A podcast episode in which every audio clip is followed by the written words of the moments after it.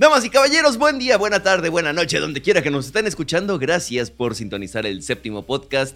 Yo soy Poncho Siveira, doctor Slipknot, para servirle a usted, a Dios y al pueblo. eh, si es que hay un Dios que todo lo ve, no estamos seguros. Pero para eso el doctor Salim Kassab me acompaña del otro lado de los micrófonos para decirme si es cierto que Dios existe o no existe, doctor. Sintonizar, Poncho, ¿te, te- te diste cuenta ¿Por qué? de la palabra sintonizar? No nos sintonizan. Ah, es la costumbre, lo Sí, siento. yo sé, yo sé, yo sé. No, digo, todo bien. Este, no lo sé, no sé si hay un Dios. No lo sé. Eh, yo no creo en él, no estoy diciendo que no exista, eso es, eso es algo muy común que, que se cree. Cuando dices yo no creo en Dios, estás, eh, mucha gente dice, ay, está diciendo que Dios no existe. No es cierto, simplemente no creo en él. Está bien. Solo crees en él cuando, cuando jugamos Rocket League y de plano no podemos anotar ni un maldito. Ay, gol. Dios mío, sí, esas son las peores cuando, o sea, de verdad sientes que hay un Dios ahí en contra de ti que no te está dejando notar. Pero de verdad, cosas que, que- que- que tendrían que haber entrado en cualquier otra situación. El perro. o sea. Sí, no, no, no, feo, feo. Pero pues bueno, aquí estamos para hablar de cine. Es correcto, no de teología ni de este, Rocket League ni nada. Para eso son nuestras redes sociales y algunos otros lugares. En fin, como ustedes saben, llevamos ya una semanita, esta es la segunda, hablando, bueno, un episodio, este es el segundo, hablando acerca de Sofía Coppola, que es una de las más grandes y aclamadas directoras en el mundo. Entonces, y, y- y sin lugar a dudas, eh, fue una de las eh, personas que marcó una pauta y sobre todo empezó a abrir muchas puertas y a exponer muchas cosas para otras eh, personas que vendrían después de ella. Nos interesa mucho lo que tiene que decir y definitivamente estas dos películas que vamos a analizar hoy Oh, sí. son una cosa, si no completamente diferente a las primeras dos que vimos, definitivamente tienen una, una dirección un tanto distinta, que comparten similitudes, sí, Sí. pero va más allá de en muchos otros aspectos, la verdad, y eso me gustó mucho de estas películas. Sí, la temática ahí está. O sea, las temáticas de Sofía Coppola ahí están en estas, en estas películas, pero es verdad que la ejecución de cómo lo lleva es muy Eso. diferente a la semana pasada. Es correcto, veo muchísimas notas para nuestra segunda película. ¿Cómo no? Las dos que tenemos esta semana son Lost in Translation, que ahora que dijiste gran título para una película, sí, definitivamente sí lo es. Me encanta ese título, es de mis títulos, favoritos en la historia del cine. Es que para sí, una, es una para una joya. película, es, es, es increíble. Lost in Translation y María Antonieta. Y su hermanita. Todos- Vamos a, malos dos. vamos a tratar de no hacer ese chiste. Sí, por favor, ya, ya nomás esta es la última vez para que, que lo hacemos, se los prometemos, de verdad. Eh, y pues nada, doctor. Nos vamos directo con Lost Venga. in Translation o vamos a recordar más o menos qué es lo que llevamos hasta ahorita con Sofía Coppola de tendencias, de este, temas, temáticas expuestas. Recordar un poquito que, que Sofía Coppola habla muchísimo acerca de los dolores de crecer siendo una adolescente en un círculo de élite. Ella no eh, está criticando o está sí eh, criticando o exponiendo los dolores de crecer en un círculo este como este, con todo este privilegio y demás, pero no lo hace de una forma pedante, no lo hace de una forma como lo diríamos aquí en México, como un white chicken que dice, ay, a nosotros también nos discriminan así. No, no lo hace de esta No lo manera. hace como nuevo orden. Exacto, ajá, no es Michelle Franco. Ajá. No es Michelle Franco. Lo está haciendo de una manera muy explicada, muy contenida, muy, eh, muy bien argumentada. Que es verdad. Hay cosas que no, que, que no vemos y que están mal en esos, en esos círculos y completamente.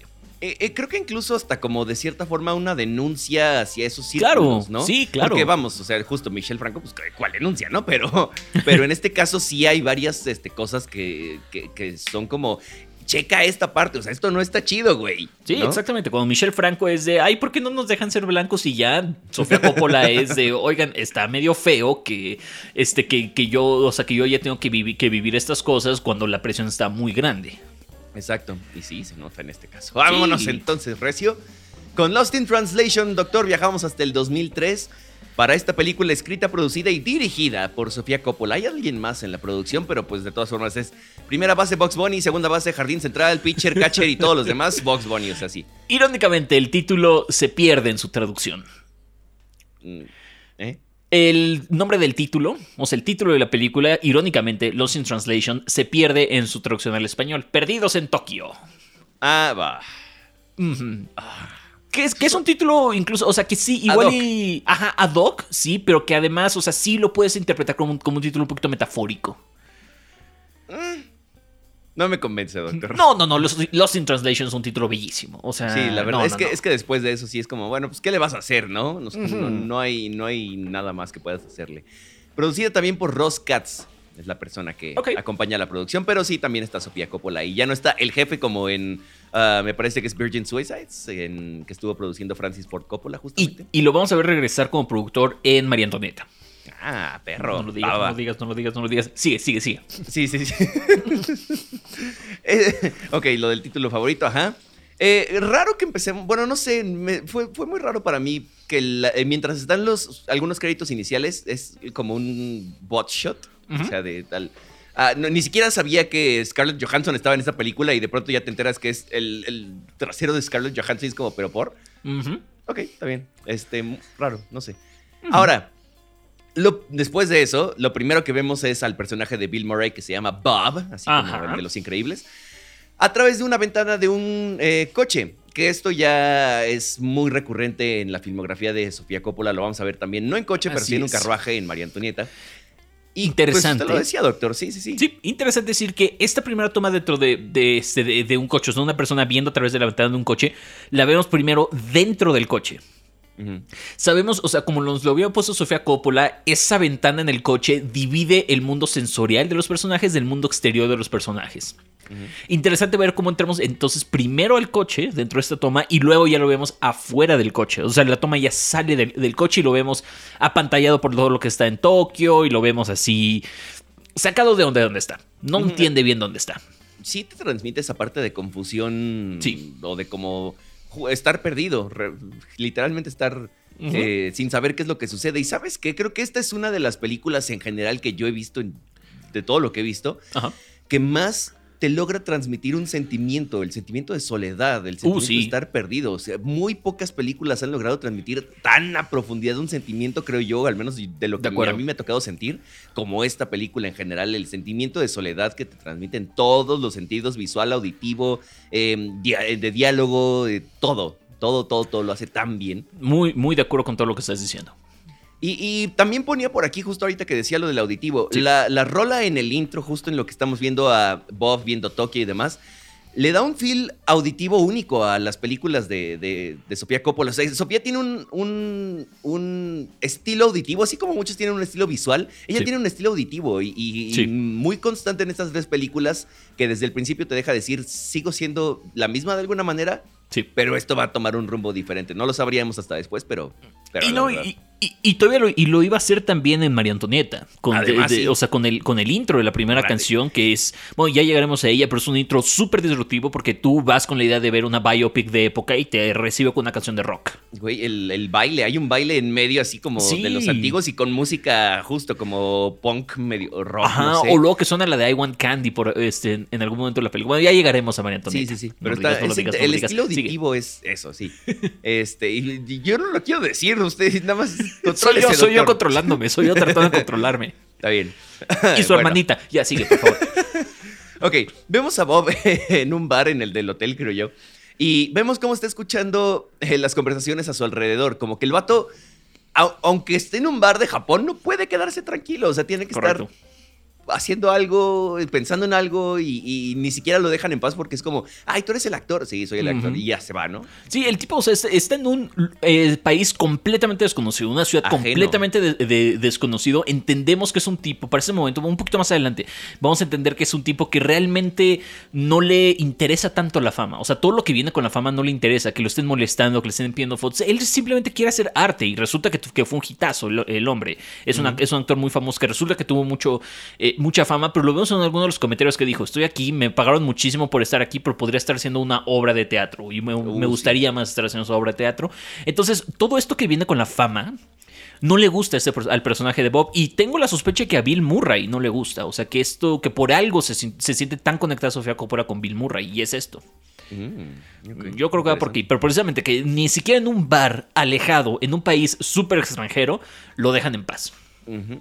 Pobrecito, pobre vato. Así que intentando huir de todo y Nel ni siquiera ahí puedes escapar. Así de, es. De eso, chale. Oigan, este, un fax. Oye, Llegó sí. un fax yo así de, wow. El Blast from the Past. ¿Llegaste a usar los faxes, Poncho? Yo nunca usé un fax. Sí los vi, pero nunca los usé. Ok, ok. Ahí está, ahí está la pequeña brecha generacional que, que hay entre tú y yo. Y eso que solo son dos añitos. ¿no? Sí, sí, sí.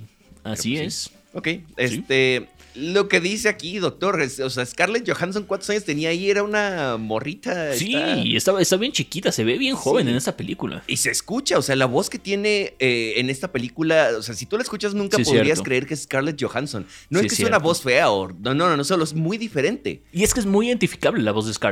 Además, sí, sí, sí. Sí, o sea, vamos, si escuchas el, bueno, la, la, computadora de Hair, de la película Hair, sabes que es Scarlett Johansson, es una voz icónica. Sí. Y aquí, pues, no sé, todavía era muy pequeña, le seguían cambiando la voz. Está, está curioso. Que justamente, Hair, otra película acerca de soledad. Sí, uh, sí. no, no nos pongamos este, a no, no, no, porque sí.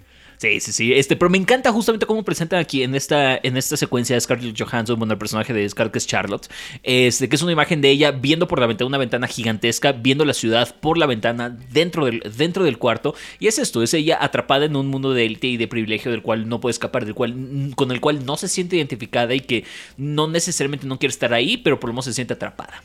Sí, sí, sí, totalmente. Más ventanitas para hacerla de emoción. Así es. Eh, y, justo, incluso haciendo lo que hace, bueno, no sé a quién me refiero, igual a, los, a, ella y a él, a los dos, a lo que se dedica, bueno, es que realmente ella no se dedica, porque acaba de salir de la carrera, todavía no lo sabíamos, pero, pero justo.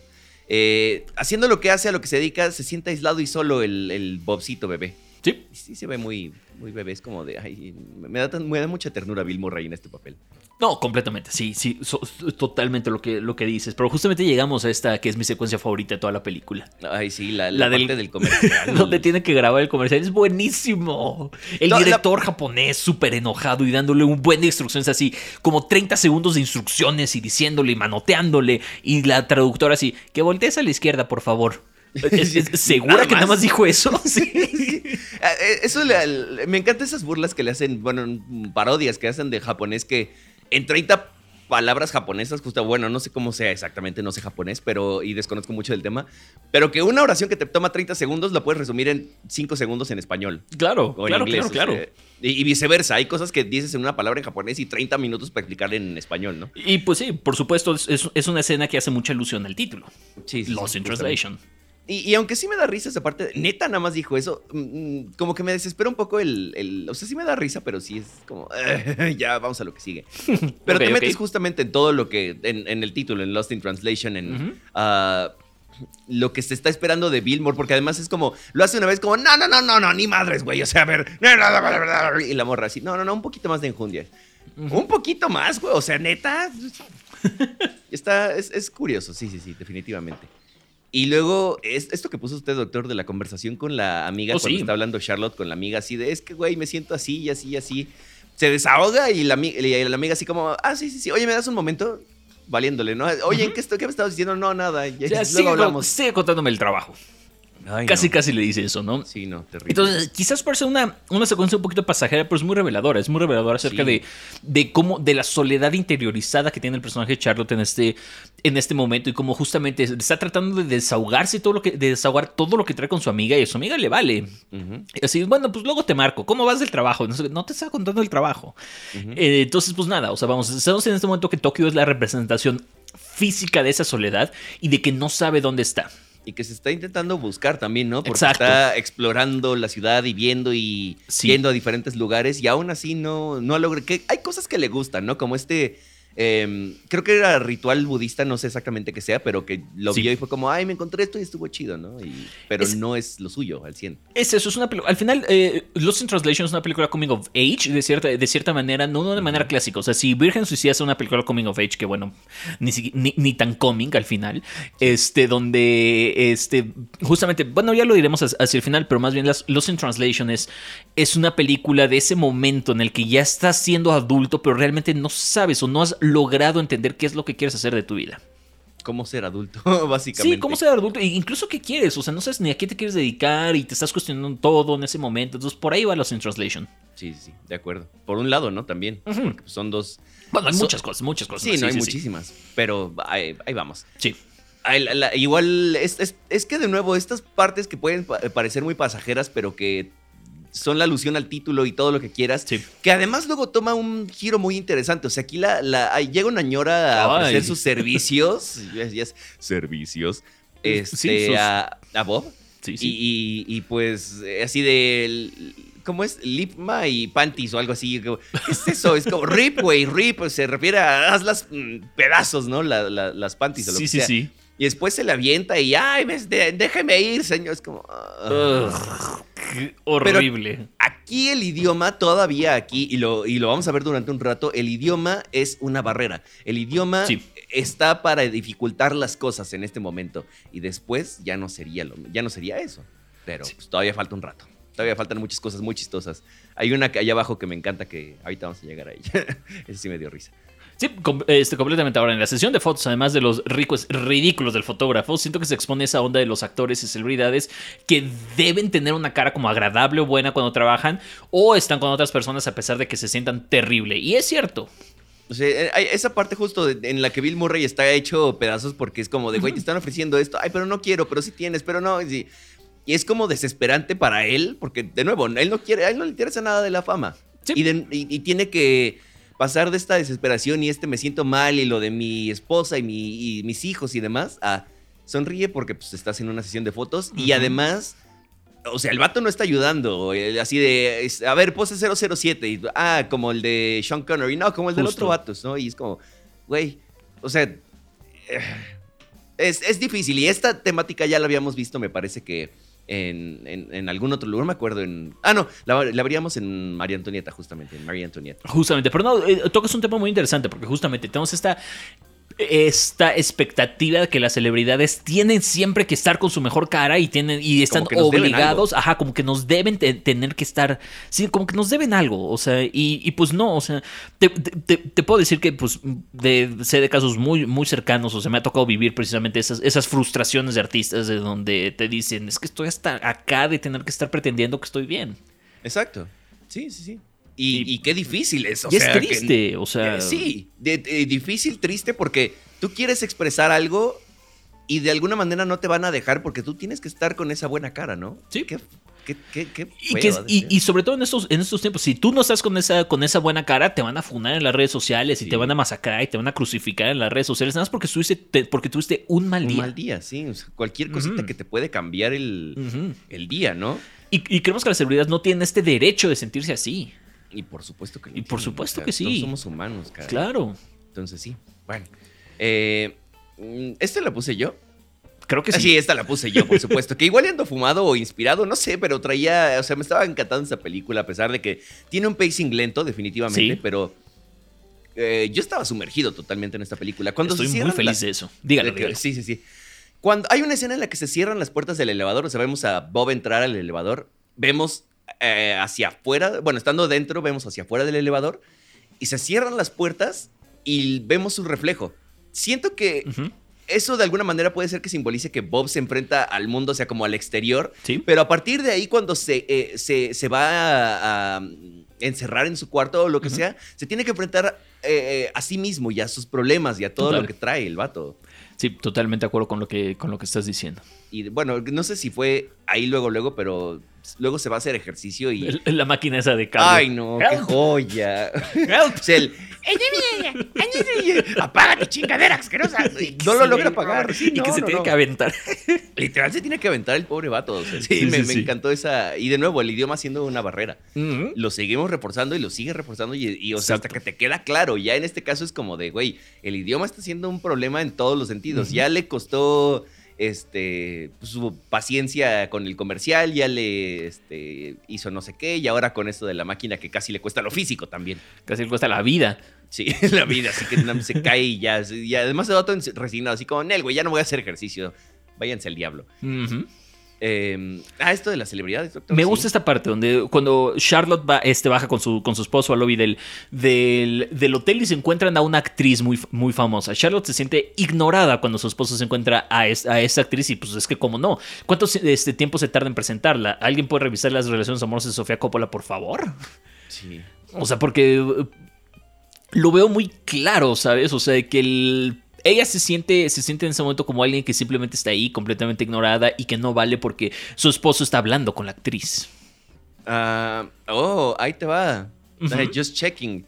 Eh, Sofía Coppola estuvo casada con Spike Jones, ahorita que estamos hablando de Her, oh, ¿Quieres saber cuándo se divorciaron? Ah, y cuando sacó Hair. Hair es, un, Hair es una película que, que sirvió como, como, una catarsis del divorcio de Spike Jones y Scarlett Johansson. No, pero, pero, Hair fue mucho después. Hair salió en 2013. Ellos se divorciaron en 2003. Así es, así es. Que fue el año en el que, en el que, en el que sacó justamente este, esta, sí, Lost in Translation y Sofía Coppola, no Scarlett Johansson, una, disculpa. Estaba pensando que Scarlett Johansson es esta, es, es la, actriz, es la actriz que sirve de catarsis para los, para los dos, eh, para los, no solo para los dos, para los divorcios, porque eh, participó en, en, Hair y luego participó en Marriage Story de Noah Baumbach, que también fue la película de su divorcio. Sí.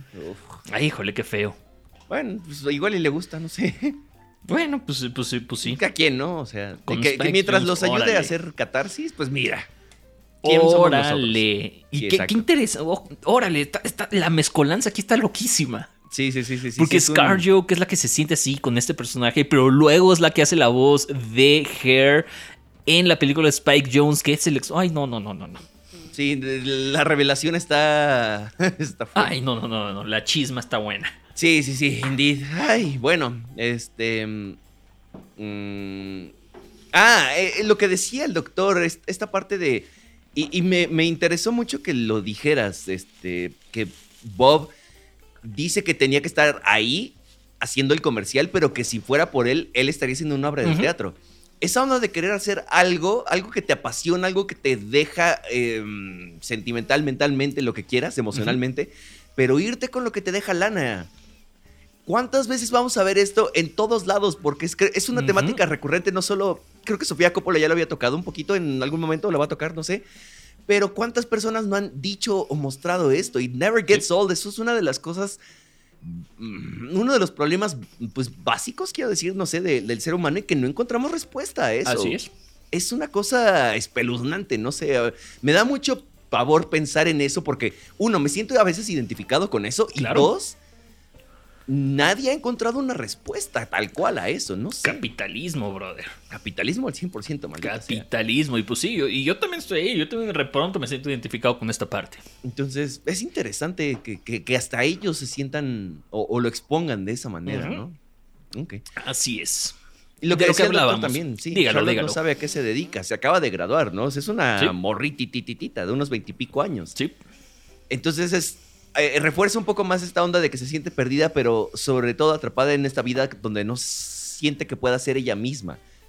Es correcto. Igual que lo de Bob hace un momento de no puedo ser yo mismo porque estoy filmando mi comercial y no este, estoy con mi familia y no puedo hacer mis obras de teatro. Ella tampoco sabe cómo puede ser ella misma, pero ni siquiera lo ha probado. Igual y él ya tuvo una idea y ya sabe más o menos a dónde, pero ella no tiene ni bendita idea. Y ese es, ese es justo el, chiste de Lost in Translation. Son dos personas, uno que se perdió entre las malas decisiones artísticas que tomó, que lo llevaron a estar en una posición en la que no está, que tiene éxito, que tiene dinero, que tiene todo, pero que viene, que con toda esa parte vienen cosas que, a él no le gusta. Entonces, realmente es, es Sofía Coppola ponderando un poquito la situación. Es la situación de Charlotte, donde donde no sabe bien a qué se quiere dedicar, pero de todos modos está en una situación que le es incómoda. Pero también está viendo esta parte, la que tú estás diciendo de, hey, este, muchas veces nos tomamos estas decisiones por dinero y nos atoramos en lugares en los que no queremos y tampoco quiero perder eso. Sí, entonces, pues nada, Sofía Coppola reflexionando sobre qué quiere hacer de su vida en este momento. Digo, ya había hecho una película, y está haciendo su segunda película que muchos consideran su obra, maestra, estaba trabajando con Bill Murray, y entonces, pues vamos, Sofía ya tenía una carrera bastante, bastante armada, pero habla mucho acerca de este vacío existencial o de este vacío creativo muchas veces que te, puede dar. Incluso una, directora que para ese momento pues ya tenía renombre. Sí, sí, sí, por supuesto. Y lo que le faltaba, bueno, le falta. Sí, claro. Eh, hablamos también en otras películas, en, Virgin Suicides, incluso en League the Star, los, las historias ridículas sí. que se cuentan en los círculos, en ciertos círculos sociales, ¿no? Sí. Y las historias que en este caso cuenta la actriz este, famosa eh, con la que el esposo ignora a, Charlotte. Eh, pues de nuevo, es más de la crítica este, de lo que pasa en esos círculos ridículos que también vamos a volver a ver en, en Mary Antoinette. Ya no voy a decir María Antonieta. es, que, es que imagínate cuántas historias ridículas así debe haber escuchado Sofía Coppola en su vida. Así de, no, pues yo que me fui de vacaciones a Maui y me encontré a Leonardo DiCaprio comiéndose los mocos o no sé, lo que fuera, ¿sabes? Sí, sí, sí. Bueno, date un día un paseo por la ya. Ah, claro. Uf. No, un día no, cuatro años. sí, nada más cuatro añitos, maldita sea. Pero, pero sí, es como. De alguna manera, eh, vi que pusiste esto y fue como. Sí, es cierto, güey. De alguna manera yo ya lo tengo un poco más normalizado justamente por esa situación, porque estás tan inmerso en eso que de pronto Sí. es como ya se te va, ¿no? Sí. Pero, pero sí, toda la razón. Ay, doctor, por favor, dígame qué es esto. Los in Translation se comienza a volver la historia de dos personas perdidas que se encuentran en cierto momento y comparten muchas de sus preocupaciones y pues sí, del pasado que, o sea, y Bob encuentra dentro de Charlotte muchas de las preocupaciones que él mismo tuvo. Son dos personas atrapadas físicamente en un lugar que no conocen y emocionalmente en un lugar donde no quieren, de donde no pueden escapar. Fuck. Está complejo, Sí, sí, está sí. complejón, está complejón, pero está bueno. Pero llega justamente la. Toda esa secuencia en la que Bob y Charlotte salen. Eh, que se van primero a como una disco bar, no sé cómo llamarle, pero que hay fiesta, punchis punchis y Ujú. luz y sonido. luz y sonido. Ay, me encanta ese, ese término. Y después se van a no me acuerdo dónde, y después a un karaoke y los persiguen con las pistolitas y no me acuerdo qué. Después de toda la soledad y todo el, el aplastamiento emocional de la película, llega esta escena y es tan reconfortante. Sí. Hijo de su... O sea, el, el cambio de 180 grados de, de- en solo una secuencia me parece magistral lo que, lo, que, lo que hizo esta mujer con esta secuencia. No, no, no, o sea, no, cab- no cabía de alegría con eso. Genuinamente, todo era como, güey, qué bonito. Después de todo, sí hay una esperanza. Qué padre. Qué. O sea, y, y- y qué bien lo maneja. No, no, no, estoy encantado ya. Qué me bueno. encanta. Y regresa el punk también. XD. Regresa el Pong. Bueno, ha tratado como 40 años, pero no lo ha logrado. O sea, aquí en la película, doctor. No, claro, saque. Ay, este men. Ay. Este- Y- ay, y luego la escena clásica, ¿no? Cuando justamente en esta salida hay un momento en el que Bob va al baño, ella la está esperando en la banquita Y ella, pone, ella recarga su cabeza, bueno, se sientan en la misma banquita y ella recarga su cabeza en, Sí. en su hombro. Clásico. No sé si Scarlett Johansson es muy bajita, eh, y eso lo dicen en la, en la película también, o este vato es muy alto. Yo creo que Bill Murray es muy alto, ¿eh?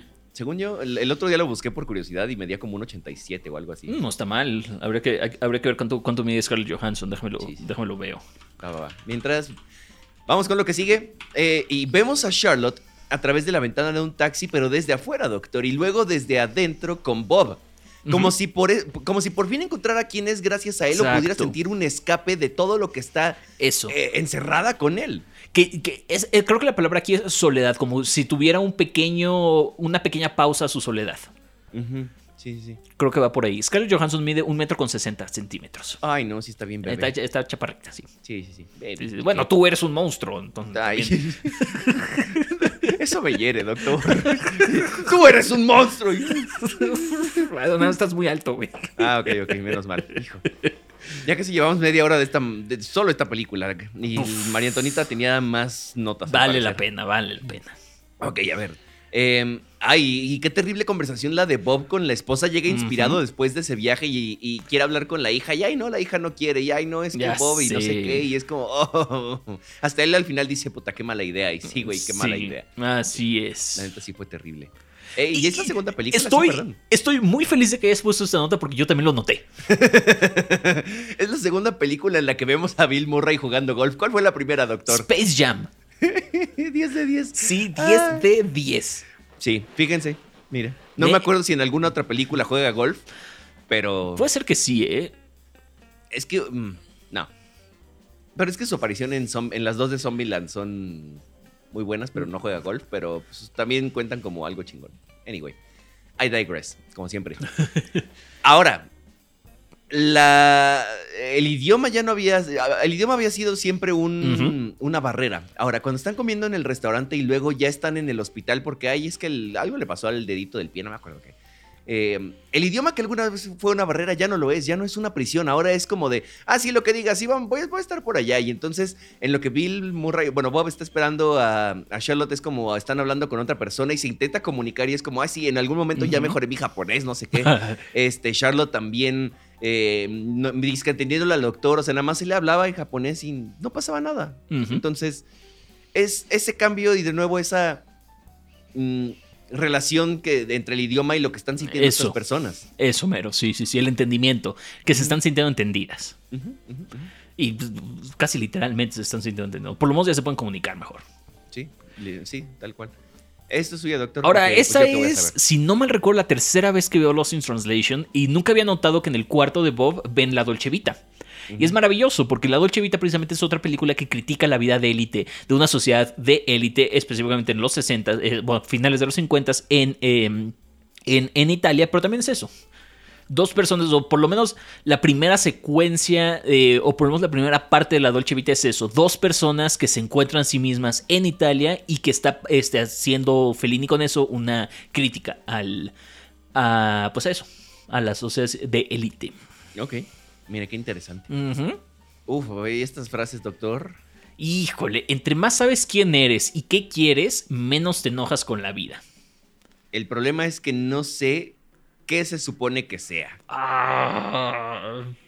E- Esa, esa me llegó al, al- al- al corazón porque últimamente, ya sabes, he estado muy clavado con 15 de, de- de Taylor Swift y que me encanta esta línea que dice I didn't know who I was supposed to be at 15.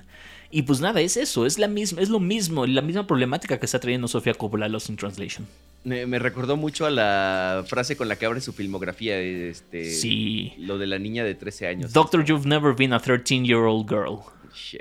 Que lo dije mal en el podcast pasado, que, que por si de 30, pero pues sí, no. Bueno, Pero 13 bueno, años. se, se entiende, se entiende. Sí, sí, sí. Ahora, Charlotte habla de que tal cual no sabe quién quiere ser ni quién se supone que debería ser. Ujú. ¿Es Sofía hablando a través de ella? Tal cual, totalmente, es Sofía hablando a través de ella. Ay, no. Ay, esto también. El matrimonio se vuelve más. Ya conociendo el contexto es peor. El matrimonio se vuelve más fácil, pregunta a ella. Él le responde. Es como, uff, that's tough. Eso es difícil. ¿Será que habla sobre lo que siento pudo haber, siento pudo haber sentido su padre con ella? Este, o bueno, ella con su padre, pero ahora ya todo está muy claro. Eso lo había puesto como Sí. antes de saber la- lo que sí. Sí, está Porque duro. Está, Siento está que duro también, eso. también pudo haber sido como hacia la relación entre sus padres o algo por el estilo, como que ella, ah, eh, siendo, o sea, veamos a Francis Ford Coppola como Bob, que siempre estaba lejos, que no podía estar este, Claro. tan cerca, no sé qué. Siento que podría también ir por ahí, pero ahora con lo del divorcio de Spike Jones, pues sí es mucho más evidente. Sí, es mucho más evidente. Y sí es cierto. O sea, que, que- qué autobiográfica se siente Lost in Translation después de saber el matrimonio con Spike Jones. Sí, uy, sí, Sí. fuck. Wow. Y toda esa conversación sobre la vida en general, o sea, to- es- esos intercambios de diálogo sacan muchísimas de sus preocupaciones que tuvo creciendo, que sigue teniendo y que no ha Sí. sabido, que no, no le han sabido dar una respuesta, no ha encontrado una respuesta. Ay, esto. eh, Tengo que preocuparme por ti, Bob. hijo, Solo si quieres. hablando con la esposa. Así es. Una plática fría, dura, directo a la cabeza. Headshot. Ujú. Triple kill. Ya van tres, güey, porque sí es la tercera vez. No, sí, está, está agresivo esto. Ay, eh, pe- pero después de eso, este, que hace que se va al bar y entonces, este, habla con la cantante y pues de pronto amanece con la cantante y su cara al despertar con la, con, con esa morra de pelo rojo es como de, es priceless. Porque literalmente es como, Sí. "Eh, Así es. chale. Ahora, llegamos al final con dos personas que lograron conectar una ciudad y una vida donde no habían encontrado a nadie. Los dos buscando casi desesperadamente un escape y entendimiento, y lo encontraron por unos días. Sí. Doctor, usted lanza una pregunta y una respuesta ya a esta pregunta. ¿Tú crees que estos dos personajes se enamoraron? Defin- defíname enamoramiento, doctor. Es, es- sí, claro, no, no, no sé cómo definir eh, enamoramiento, pero supongo que es como tú lo quieras entender. Es que mira, ah, te podría, y lo noté, yo digo que sí, porque si no, si no, ¿por qué, por qué se reclamaron? O sea, ¿por qué de pronto es como, ay, la pelirroja, Ujú. sí, güey, se ve que te la pasaste bien y se va, ¿no? Y comen en el restaurante y es como la peor comida de la vida. Sí. Porque él tiene una Polaroid de, este, como del recuerdo de ellos dos. Eh, las manos juntas en su penúltimo encuentro. Este, el- la cara del vato cuando ella se va de- al elevador. O sea, es una cara de devastación de, güey, ¿qué está pasando en mi vida? Y además incluso se besan en la última escena. Sí, sí, sí, de- dejando de lado eso, porque pues, es como la parte evidente, pero todos los demás siento que son, o sea, símbolos de sí, sí puede ser, pero es, maybe es algo muy superficial, o se enamoraron de ese escape que les pudieron dar. Para mí es eso, para mí no se enamoraron, para mí confundieron la compañía con amor, muy como Wong Kar Wai. en In the Mood for Love. Sí. No se enamoraron este, necesariamente, pero se entendieron y lograron algo, una conexión que no habían logrado con, con nadie más. Y pues nada, así fue como la, como la expresaron. Es una película para mí mucho más que ninguna otra de Sofía Coppola hasta el momento de soledad. Sí, puta, eso, es, ese es el feeling. Y por suerte nos da un final alentador, pero si no, sí, ha sido como demasiado aplastante esta película. Lost in Translation es la historia de dos personas que se encuentran casi literalmente en un mundo de personas. Es sobre comprensión, Habíamos hablado sobre la soledad siendo uno de los elementos principales de Sofía y este es un ejemplo perfecto. Son dos personas que tienen todo el mundo a sus pies pero que se sienten solas, abandonadas en una sociedad que no logran entender y a la cual no logran, a la cual no se logran adaptar. Si en Vírgenes Suicidas hablaba y cuestionaba sus experiencias creciendo siendo una mujer en, esos eh, grupos de élite, acá amplía sus preocupaciones a la de una mujer estudiada en la élite creciendo sin saber bien quién es, sin haber tenido tiempo de encontrarse a sí misma y pues nada, hasta ahora, eh, hasta ahora ha sido como ver a Sofía crecer enfrente de, enfrente de nosotros. Para mí, Lost in Translation es la versión feliz de Anomalisa.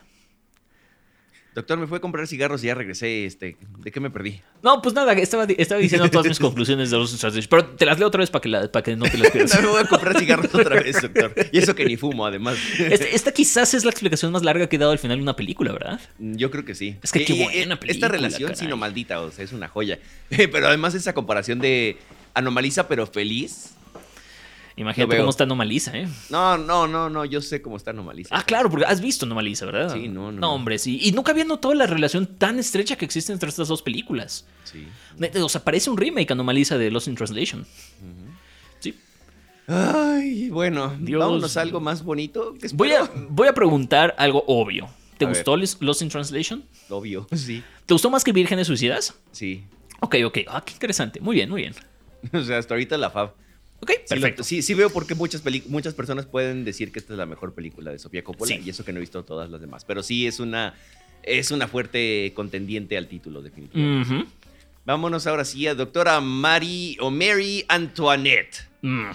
María Antonieta. No, la tentación, no, no, fuera, impulso de idiotez.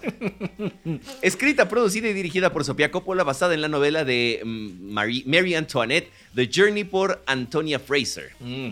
Su, segunda, película. sí, no, no, no, Su segunda película con Lance Accord en la foto y Sarah Affleck en la edición. Sarah Flack. Sarah Flack, en, la, en, la, en la edición. Regresa El Jefe a la producción también. Eh, sí, es correcto. El jefe lo vamos a llamar, ¿verdad? Qué bonito. Pero sí, y justo eh, la primera película que hicieron juntos todas estas personas este, fue eh, Lost in Translation. Así es.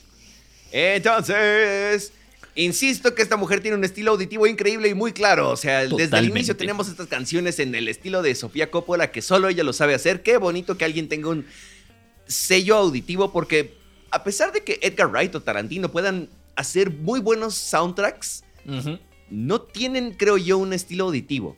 Un sello, por lo menos, no. Sí, exacto. O sea, mm, tienen, eh, eh, por así decirlo, el sello de que siempre van a usar canciones como de cierto, cierta época o mm, cierto estilo, maybe. Te voy a decir quién sí lo tiene. A ver. Scorsese.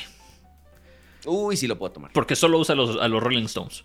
Sí. Entonces pero, nada. Pero sí lo decíamos hace, hace rato y este, lo quiero dejar otra vez este, sobre la mesa. Es muy disruptivo ver precisamente esa música al inicio de la película cuando estás esperando una biopic de época, que estás esperando música por la época, música este, de romanticismo, si no me recuerdo, es por la, es por la época barroca, no estoy, no estoy seguro, estoy seguro estoy diciendo una absoluta tontería. La verdad no les sabría decir. Em, pero precisamente Sofía Coppola este, está diciendo, no esperen eso, yo no estoy haciendo una biopic con esta película, ¿eh? yo estoy haciendo mi propia cosa con, con la historia de María Antonieta. Por eso es basada, no literalmente traducida a la pantalla por. Y es muy claro, ella está haciendo su propia historia de María Antonieta, no de su hermanita, pero por lo menos sí lo está haciendo de, María Antonieta. Ya, perdón, te juro que ya es la última. este güey. Ay, tenemos otra película sobre un adolescente que tiene que crecer muy rápido por causas ajenas a ella, pero sí de que cinco minutos adentro de la película ya creció la, morra, o sea, tiene que crecer. Y además ella es sinónimo de la élite del privilegio, porque pues es de la realeza austriaca y pasa a ser de la realeza francesa. Lo pongo un poquito más abajo, pero es bien interesante que haya utilizado a este personaje que, que tiene, que es infamoso por haber dicho la, clásica frase que coman panecillos.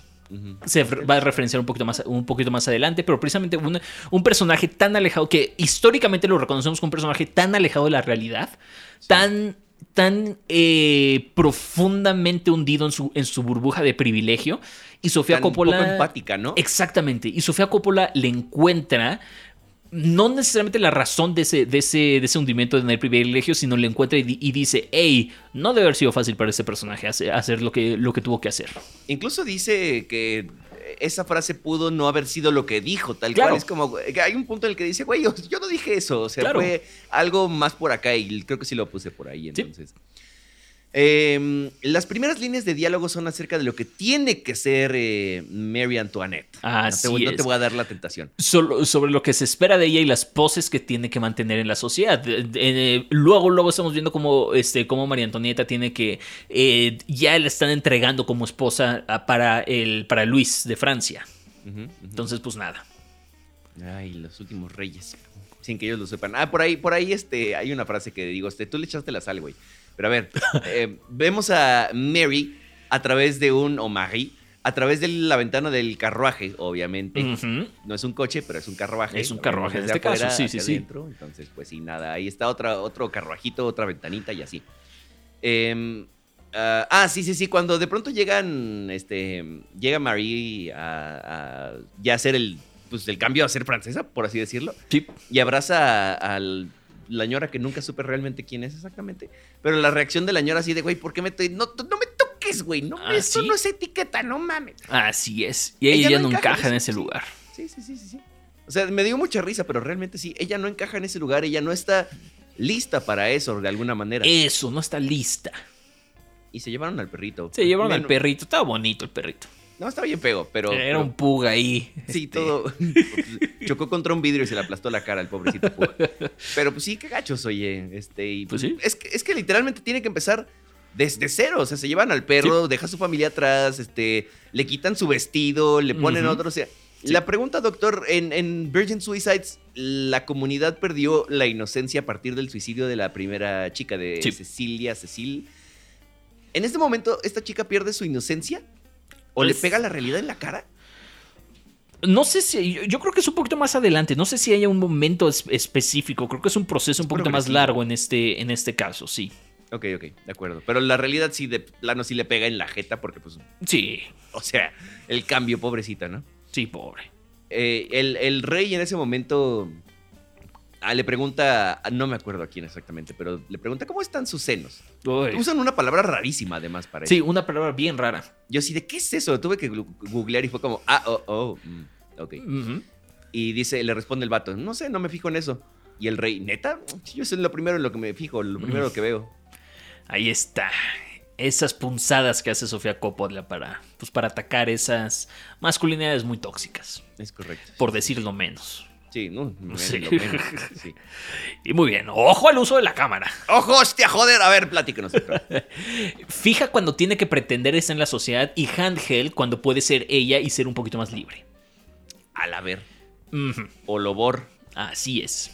Voy a poner la atención la próxima vez. Oh, sí. Y en, en toda la filmografía de Coppola, ¿eh? no creas que esta es la única. O se pone atención en las que nos falta por ver y creo que te vas a dar cuenta. ¿Esta habrá sido la primera entonces? No, lo hace desde Vírgenes. Oh. Así es. Ay, doctor, esta escena de cuando Uy. camina ya hacia el palacio, hacia, hacia Versalles, justamente, sientes toda la presión de la gente, los este, ojos que juzgan lo que están diciendo, los que no están de acuerdo con lo que está pasando, es demasiado de golpe. Si tú lo sientes Sí. atrás de la pantalla, por así decirlo, no me, es- esa persona no me imagino lo que ha de haber sentido. Y es muy poderoso que no usa ni siquiera música. No O hay sea, su- música. es, es- es silencio y nada más como el thank you, yeah, thank, thank you". Ajá. Y los Ya. cuchicheos por ahí en el, en el fondo y pues nada. Sí, no, no, no. Es, te- es- es una escena bastante poderosa. O sea, para mí, creo que ese, si, si pudiéramos apuntar a un momento en el que le golpea la realidad, para mí es ese. Sí, eh, sí, sí, sí, 100%. Esto lo pensé, pero nunca lo noté, doctor, y sí estoy totalmente de acuerdo con usted. El diseño de producción está espectacular. Y de hecho, creo que fue nominada y creo que hasta ganó el Oscar. No lo, no lo recuerdo, no tengo el dato en este momento. Eh, pero mucho de la cinematografía y el diseño justamente me recuerdan mucho a Barry Lyndon.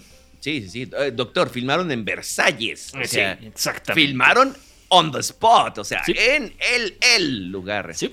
O sea, de eso no, no, no era sencillo y bueno, lo, aunado a todo lo demás, pues es un, un punto extra, ¿no? O sea, un puntote extra, además. Así es. Aquí está la sal, dice el rey, que su unión traiga muchos hijos y un heredero al trono. O sea, sí trajo muchos hijos, pero seguro él le echó la mala suerte por eso de heredero al, al trono. Ay, Dios, doctor, dígame la que sigue, en lo que me echo mi agüita, porque ya me estoy. Eh, eh, Phil Barrera. Phil Barrera. No, y qué, qué horrible, qué joder a dormir rodeado de gente que ni topas, o sea, que no tienes ni idea de quiénes, de quiénes son, ni, ni para qué están ahí. Y despertarte igual y que te despierten todas esas personas que además te dan instrucciones de todo lo que tienes que hacer. O sea, no, no la dejan ni vestirse a la mujer. Que literalmente se le quitan el, el camisón y es como, la tienen ahí este, con frío, así, hasta, hasta dice, ay, no, hace frío, ¿no? Se está tapando todo y es como, ya le van a poner el camisón entre otra persona. Y bueno, ya acabó, ya se, lo van a poner y le- otra vez, güey, así, o sea, ya déjenla vestirse, chinga. Pobrecita. Eh, Esta frase como me gustó, porque dice María Antonieta, esto es ridículo. Y la, la misma ñora de hace rato, la que le dio cosa abrazarla, le responde, esto, madame, es Versalles. ¿Sí? You said it best, sister. O sea, tú lo dijiste, o sea, 100%. Ujú. Ahora, para este momento creo que se enfatiza muchísimo que no ha casi, casi literalmente no ha cruzado palabra con su esposo, con Luis. Ya se casaron, ya están forzados a, bueno, pues, em, ejecutar las- los deberes del matrimonio. y, nunca, y no han cruzado palabra. Sí. ¡Qué horrible! Los deberes del Mattel. Ay, dígalo como lo puso aquí, por favor. Las obligaciones naturales. Este güey. El sin respeto, doctor. Ay, no quería decirlo así. Es que así lo puso. Sí, perdón. No, no, no, está bien, está de 10. Es que, a ver, este. Déjame saco mi celular, ahí le voy. Este, no han. No han despeinado a la cotorra, no han. no han derretido la quesadilla, no han rebojado la brocha, no le han clavado el puñal al chango. Ay, Ay, no han glaseado la dona, no han apachurrado la rata a palazos, no han matado el oso a puñaladas, no le han puesto camarón al cóctel. eh, Esto se volvió muy, muy, muy explícito. No han pulido la perilla, no le han echado salsa al chicharrón, no han rellenado el pavo, no han fundido el fierro. O sea, doctor, ¿de qué me está hablando usted déjame- sin respeto? Eso está bonito. Ok, déjame, déjame te doy uno para cerrar esta sección de este. Em, Formas de decirle el sin respeto. y creo que te va a dar mucha risa. No han surtido la tiendita. Ay, sí, ese también es clásico, 10 de 10. Ay, bueno, eh, después de este breviario cultural, que sí es un breviario cultural, bueno, em, ah, el cuchicheo y la chismosidad que vimos en League the Star, pero ahora versión Uh, siglo sí. XVIII, así de, ¿cuándo nos dará un heredero al trono? Ah, esta vieja, no sé qué. Y así. ¿no? Sí, Todas esas es, cosas. es correcto. De, de nuevo, ¿cuánto de esto habrá vivido Sofía Coppola en su vida? Puta. Y está Todo. bien intensa la crítica a la élite en esa escena de este, donde están comiendo precisamente todo el veneno que existe entre esas personas y el backstabeo de ella no me está dando esto, o es que el otro día ella me contó, pero te voy a contar y no le digas a nadie que ella me contó esto y así, o sea. Para bien y para mal, que incluso dicen, ay, sí, este, María Antonieta ahorita se ve súper bella, no sé qué. ¡Ah, claro! Y cuando la, la, la, eh, hooker del rey este, eh, eructa y todo, es como, güey, ¿escuchaste eso? Sí, no sé, y- les vale a todos, ¿no? Como que eh, no es tan en tu cara, pero aún así están en la misma mesa, ¿no? Y no es como que están sutiles. Es correcto. Esto de, "Eh, esta dama está aquí para darle placer al rey. Los. Sobra decirlo, quizás ya para, ese momento, pero precisamente todo el- la carga de responsabilidades que está cayendo sobre esta persona, sobre María. Antonieta. Sí, sí. No, y, además, este, pues, la otra morra, la, la ¿Su hooker hermanita? del rey, justamente. no, no, Perdóname, es que. Si nos dejan de escuchar, doctor, no le voy a echar la culpa a todas las formas de decirle al sin respeto. Le voy a echar la culpa a su, a- al María Antonita y su hermanita, ¿eh? Ay, no, Ah, perdón. no se preocupe, está bien. Ay, creo. No Ay. del grupo. sí, no lo había pensado, gracias por darme la idea. Este, ahora, las imposiciones que le pusieron a esta edad se siguen acumulando. Y ella dice, decepcionar a todos será mi más grande infelicidad. No sé si lo está diciendo como real o es nada más la máscara que trae. Pero sea lo que sea, o sea, y si ya se puso la máscara, qué, qué- qué friega para ella. Y si lo, Es- si, si lo dice de verdad. Está muy complejo porque sí, no creo que lo diga de verdad, pero es lo que se espera que ella diga. Y ella yo creo que se está tratando de convencer a sí misma de sí sentirlo. Entonces, Está, está complejo. Que tengas que, que- que convencer de algo que en, en lo que no crees o que no quieres hacer, puta, debe ser eh, terrible, terrible. acá. Recio. Ahora, los problemas de tu relación y tu incomodidad se deben a que no inspiras sexualmente a tu pareja. Eso le dice alguien a Maritonita, justamente. La mujer como un simple objeto para hacer alianzas, porque sí, Sí. esto fue nada más una alianza entre Austria y Francia. Sí, sí, sí. Y para mantener esas alianzas, y con todo y que no son las causantes de eso, o sea, que, que- que ellas que no tuvieron nada que decidir, se Así les impuso, se les adjudica esa responsabilidad, no solo de su matrimonio, sino de dos países enteros, de la alianza Así de dos es. naciones enteras. O sea, la carga de responsabilidad de esta chamaca es infinita, está pero mamastrófica, es una cosa ¿Y qué, inmensa. edad, y qué edad tenía María Antonieta en ese, en ese momento? ¿13 años? ¿14 No, años No quizás? te sabría decir. No lo sé. pero- No sé qué edad tenía María Antonieta en ese momento. Porfa, dile la siguiente porque voy a decir otro de su. Por favor, dile la siguiente. Que que al doctor le encanta esa toma que comienza en medio Uf. plano de María Antonieta sola en el balcón y se va alejando hasta quedar en ultra wide, que representa mucho la soledad que tiene ella justamente. Es correcto, sí, maravillosa esa toma, me gusta muchísimo. Sí, sí, sí, es, es- es de lo bonito de esta... Es correcto. La fotografía de esta película. ¿Qué es esto? Parte, Este, parte de la, este, es, es- esta es tuya, pero ahí te voy, este, la, la caché por ahí. Este, oye, tienes que hablar con la, con la novia del, este, del rey. Dice, ah, es que hay muchas personas en, Vers- en Versalles. Ah, sí. Uh, es lo único que le dice, ¿no? Tracasas, culebra. Sí, sí, sí. Damn. Sí, Bueno, que bien bajado ese balón también. muy bien bajado ese balón. Después de eso viene una comparación visual entre el hecho del rey en el que está así con, Sí. la, con la morra así de y el otro y no sé qué. Y el de Luis y María Antonita que es como, bueno, buenas noches. Bueno, Sí. bye. Adiós. Y luego, si eso fuera poco, un poquito más de carga de responsabilidad para María Antonieta, si Austria y Francia se pelean por culpa de Polonia, ella tiene que estar con ambos países. ¿Por qué todo es culpa de Polonia siempre, doctor? No sé, buena pregunta. Porque, o sea, de nuevo, Polonia es como la, la, la, la morra incomprendida que realmente nada más está ahí. Es como de, güey, ¿por qué se pelean por... o ¿Qué, qué hice? Sí, sí, sí, ¿por qué se pelean por mí? Why are you so obsessed with me? Pobre Sí, Polonia. Sí, sí, sí. Pero damn, o sea, sí, que, que tenga que estar cargando la. Va, e- ella no es francesa, pero está viviendo en Francia. Pero si se pelean, tiene que ser austriaca y francesa. Es como de, güey, uno no puede ser las dos. Correcto. No hay manera. O sea, tu, tu, tu, tu nacionalidad o tu, tu, tu mente y tu corazón o lo que sea va a estar en alguna de las dos. No puede estar en las dos al mismo tiempo. Alguna va a ganar, ¿no? Es correcto. Pero bueno. eh. Eh, ah, eh, eh, no sé, doctor. es- Esta escena es muy poderosa. Al principio me, me dio mucho cringe, pero el resultado es muy. Es correcto. Es- esta escena un poquito incómoda donde termina la ópera y María Antonieta se levanta y empieza a aplaudir y le dice, no, eso no es de etiqueta. No, ¿cómo no? Vamos a, vamos a aplaudir. Eh, y entonces todos empiezan a aplaudir. Es una escena muy poderosa en este momento porque sí, muestra un poquito del poder que tenía María, Anto- María Antonieta, que eso además después le da nueva luz a la relación y se ve que Luis al final durante esa noche, este, pues iba a intentar, este, pues... Intenta este, ponerle Jorge al niño. eh, despelucar a la cotorra. Este, Ay, ese está bueno también. Caray. Este, entonces, nada, eso. El, el- el poder que tenía María Antonieta. Pero que después va a regresar como un boomerang, como lo vimos en la. Uh. Y va a estar muy interesante lo que pase después. Sí, sí, sí, totalmente. De, de verdad que al principio es como, morra, siéntate. Ay, güey. Oh, oh, oh, mm, ok, está bien. Así es. Va, va, lo tomo, lo tomo. Ahora, cuando nace el sobrino, de nuevo aparece esa parte que veíamos ahorita en Lost in Translation de una Uh, persona sí. que debe poner una buena cara ante los demás cuando está hecha pedazos por dentro. O sea, Exacto. llega con la, con la hermana o, bueno, whatever, y es como, ay, sí, felicidades, qué bonito, ¿no? Y luego va corriendo de regreso al cuarto, todavía ya medio cayéndose, pero todavía aguantando. Y cuando llega al cuarto y se encierra, es como, ahí vale. Es correcto. Y, y vemos justamente el primer colapso de, de María Antonieta, cuando, todas las, este, cuando todas las- todos la señalan por no poder concebir a un, a un hijo cuando ella no tiene nada de la culpa. Eh, De nuevo, todo el peso de las responsabilidades cayendo en una mujer solo para después ser minimizados o tal cual gaslighteada. A la mamá de María Antonieta incluso le dice, es que tu relación y tienes que intentar Sí. esto. Y güey, yo lo estoy intentando, ¿de qué me estás hablando? Sí, no? ex- exactamente. O sea, yo sí estoy, o sea, yo- o sea, Luis es el que está, está peinando a la cotorra. Yo la estoy tratando de despelucar. Este güey. Ah, 10 de 10.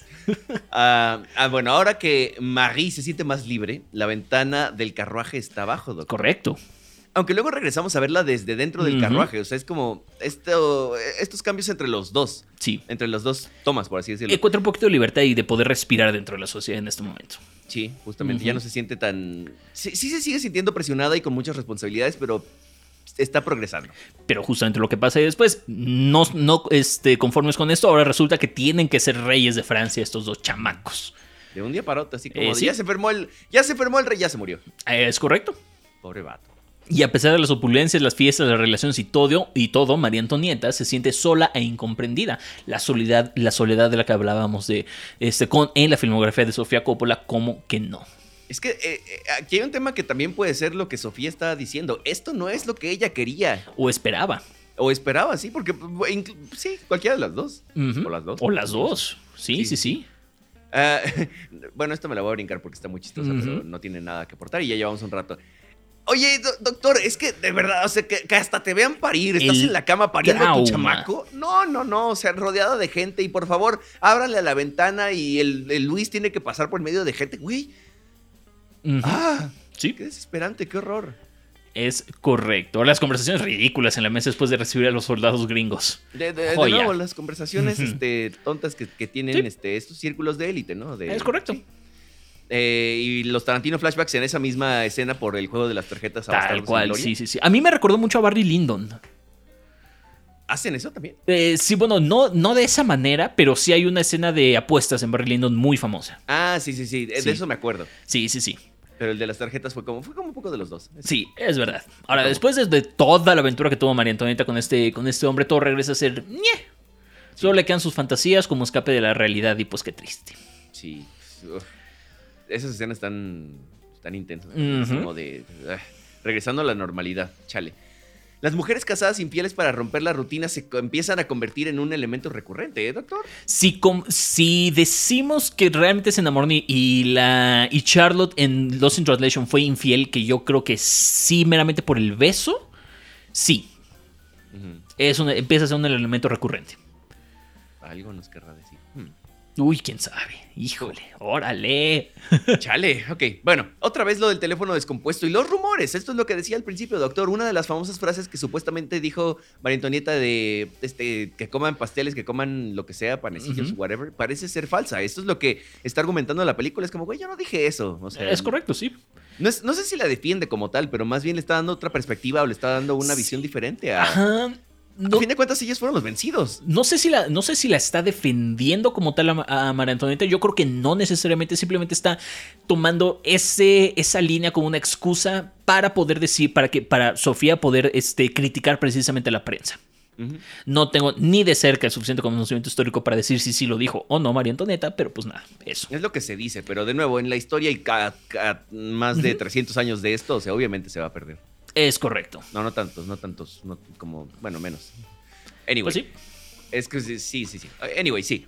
Ah, importante decir que esta película fue muy criticada Muy. por no ser históricamente correcta. Yo pegando en el micrófono por muy. y justo eso es muy interesante que, se, que haya escogido este personaje por, es- por esa frase en específico, ¿no? Es lo que decíamos hace rato, un, un- Sí. un poquito, sí, just- justamente. Eh, ¿Y por qué se critica tanto estas películas que no son accurate? O sea, Es, de es- cuentas, ¿a quién le estamos copiando la historia? redu- reducir esta película a decir es una mal- mala película porque no es históricamente correcta, es no entender fundamentalmente lo que Sofía Coppola está haciendo con esta película. Es correcto. Es así, mm, simplemente no querer entender. Vamos, lo puedes ver como un punto negativo desde cierta vista, sí, maybe, pero aún así no puedes dejar de lado todo lo demás que está poniendo sobre la mesa. Pues, No sé si punto negativo, porque Sofía Coppola jamás quiso hacer con esta película una biopic históricamente correcta. Si hubiera dicho, voy a hacer una biopic históricamente correcta y no lo hiciera, dices, órale, vale. Sí. Creo que es el, el- el entendido, entre comillas, que tenemos en general, que está mal, no es que esté, Claro. no es que sea bueno, de que las películas que son acerca de mm, un personaje histórico tienen que ser fidedignas. Es correcto. Y no. O sea, Sí. Dime, dime, dime, dime. No, no, no, que, que, que, vamos, que lo hagan no significa que tenga que ser así a pesar de que esté basado en un libro o que esté de X forma o X. Correcto. Vamos, Social Network, este, First Man, Exacto, lo que exacto. quieran. O sea, hay cosas que no se van a ver en libros de historia o que no, o sea, no, que tenemos que dedu- deducir de alguna manera. No, nunca vamos a ser 100% fidedignos a la historia. Entonces, Correcto. eso, tal cual. Eso no, y la- el ejemplo que yo iba a poner era Social Network, Ah, ok. que tampoco la veo con una biopic. Sí, no, definitivamente. Hasta. Mark Zuckerberg dijo, no, no, no, está, no está accurate. No es el tema, no es el tema que sea accurate o no. Correcto. Pero bueno. De nuevo, este, me recordó mucho, no sé, se me vino a la mente esta frase mm, que se menciona en Leak the Star, el How the Tables Have Turned, Sí. de hacer que la gente la aplaudiera en la ópera, a que todos se le queden viendo por aplaudir.